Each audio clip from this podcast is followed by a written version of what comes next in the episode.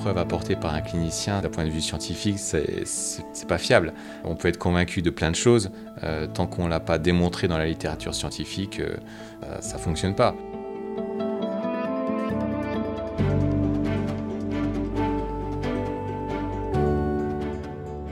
Bienvenue dans le podcast Médecine, Sciences et Recherche clinique présenté par la direction Recherche et Enseignement Ramsay Santé.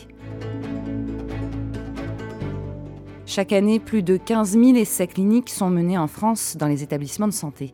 Ces études sont réalisées par des médecins et des chercheurs pour tester de nouvelles voies de traitement, de nouveaux protocoles, de nouvelles techniques à la recherche d'un bénéfice pour les patients.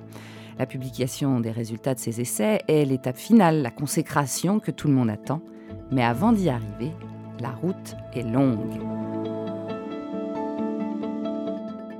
De l'idée innovante à l'écriture du projet, sa validation, sa mise en place, son recueil de résultats, ses calculs statistiques, pour les soignants et les scientifiques, c'est souvent un parcours rempli de surprises, de joie, mais aussi de déconvenues. Et tout cela en un temps incompressible. Chez Ramsay Santé, au sein des cliniques, la recherche prend aujourd'hui une très grande place. Elle est faite d'hommes et de femmes riches d'idées et de bienveillance pour l'avancée de la médecine. Nous avons pénétré cet univers pour découvrir l'envers du décor de ceux qui font la recherche aujourd'hui, c'est-à-dire les soins de demain.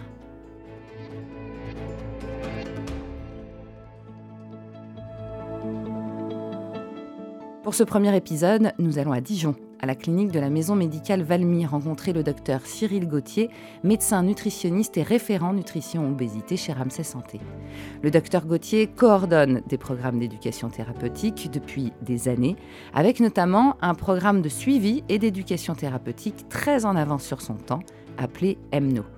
En proie aux doutes scientifiques, le docteur Gauthier a mis en place une étude qui commence en septembre 2020 et qui va permettre d'évaluer son hypothèse de recherche pour les patients souffrant de surpoids ou d'obésité.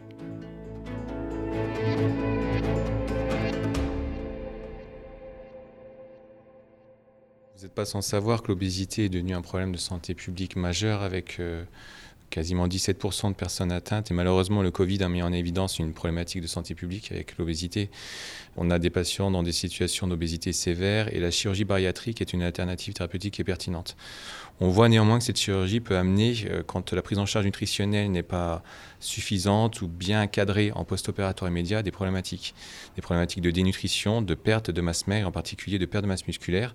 Et euh, après réflexion, on, a tenté de mettre en place des protocoles de prise en charge post-opératoire précoce. Et on s'est rendu compte assez rapidement que ces protocoles permettaient de préserver la masse musculaire de nos patients et d'éviter ces problématiques de dénutrition. Et, tout le projet est de maintenant euh, valider et démontrer ce, parcours de prise en charge qui inclut le patient.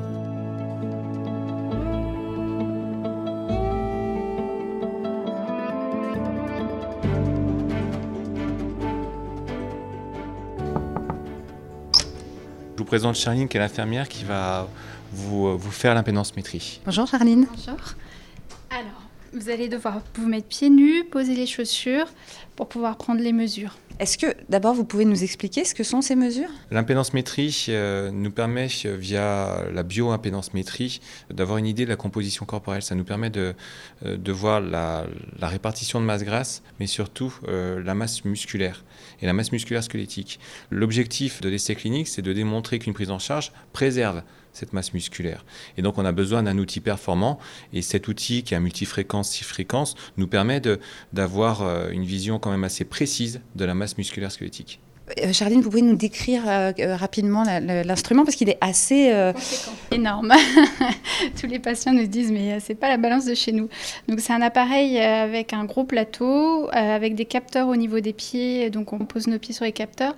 Il y a un arc de cercle où on pose nos mains dessus. Et là, on va lancer les mesures avec un petit tableau et qui va me dire toutes les, tous les résultats. Bon, bah alors euh, voilà, on y va, j'enlève mes chaussures.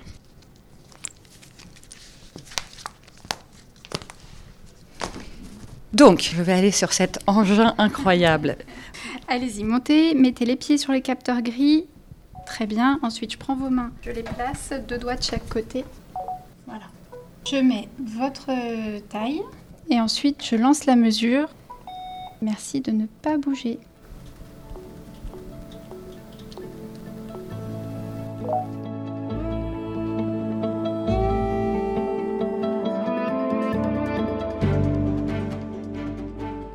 Aujourd'hui, vous êtes à 63,5 kg.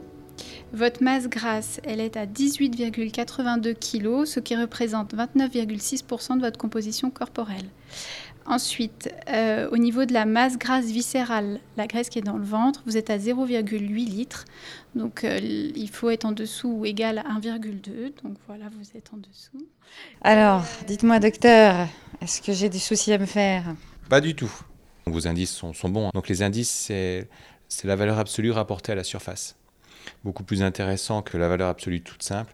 Donc euh, non, vous êtes en bonne santé. Bon, ça me rassure, mais n'empêche que quand vous devez donner des résultats qui sont sûrement moins bons aux gens, est-ce que vous dites les choses de, la même manière à vos patients? Le patient qui souffre d'obésité doit considérer que l'impédance métrie n'est pas là comme critère de jugement.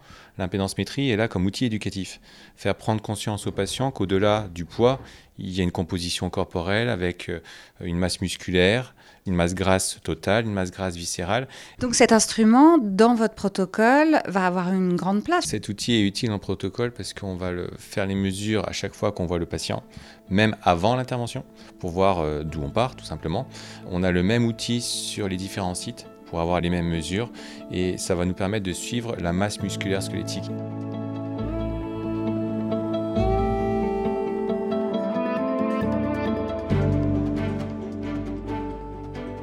Docteur Gauthier, nous voilà dans votre bureau à l'EMNO. Maintenant que vous nous avez donné l'idée générale à la fois de ce que vous faites et euh, de cette euh, recherche clinique, vous pouvez nous, dire comment vous avez imaginé ce projet et pourquoi vous l'avez fait L'origine de ce projet est assez originale. C'est en rentrant euh, d'une formation universitaire, j'ai vu des résultats sur la perte de masse musculaire post-opératoire immédiate dans le premier mois.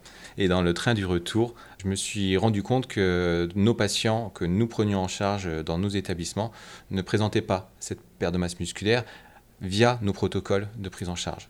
Et donc, euh, je me suis dit, ce serait intéressant quand même qu'on puisse euh, démontrer euh, ce que je constate d'un point de vue clinique, et aussi essayer de démontrer pourquoi moi j'observe cette différence. Ce constat que je pouvais réaliser d'un point de vue clinique, j'avais besoin de, le prouver pour que finalement ce parcours de prise en charge qui était à l'époque plutôt assez atypique, mais qui permettait une, amélioration de la santé de nos patients, euh, puisse être appliqué par d'autres et dupliqué si nous avons pu prouver son efficacité. Comment on met en place un tel projet? Combien de temps ça prend? Ça prend du temps. On a besoin euh, d'encadrement, on a besoin de, conseils méthodologiques. Euh, le monde de la recherche n'est pas le monde du soin.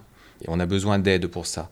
Euh, on a la chance euh, au sein de, Ramsey Santé d'avoir euh, un groupement, le GCS, qui est l'un des premiers en France, hein, la direction de la recherche et de l'enseignement, et qui nous permet vraiment de nous accompagner pour tout d'abord évaluer le projet, savoir s'il est réalisable, et par la suite de nous apporter toute l'aide méthodologique que nous, cliniciens, nous n'avons pas forcément. Les patients, est-ce que vous leur en avez parlé? Est-ce qu'ils sont prêts à le faire? Euh, Comment vous les recruter Et donc, on n'a pas parlé de la Covid, mais comment vous allez faire?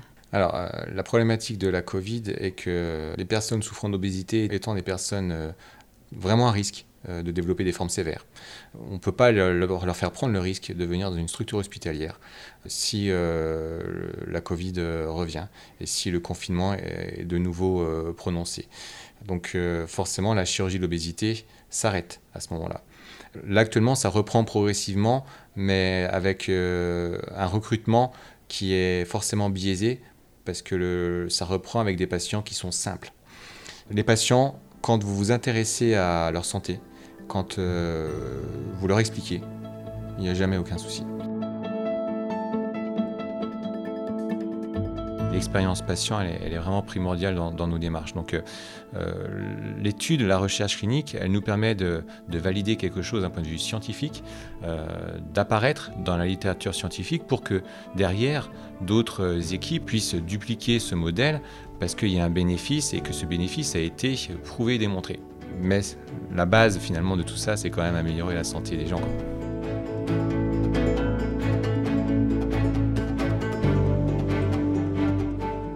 Retrouvez tous les épisodes du podcast Médecine, Sciences et Recherche clinique sur le site de Ramsay Santé.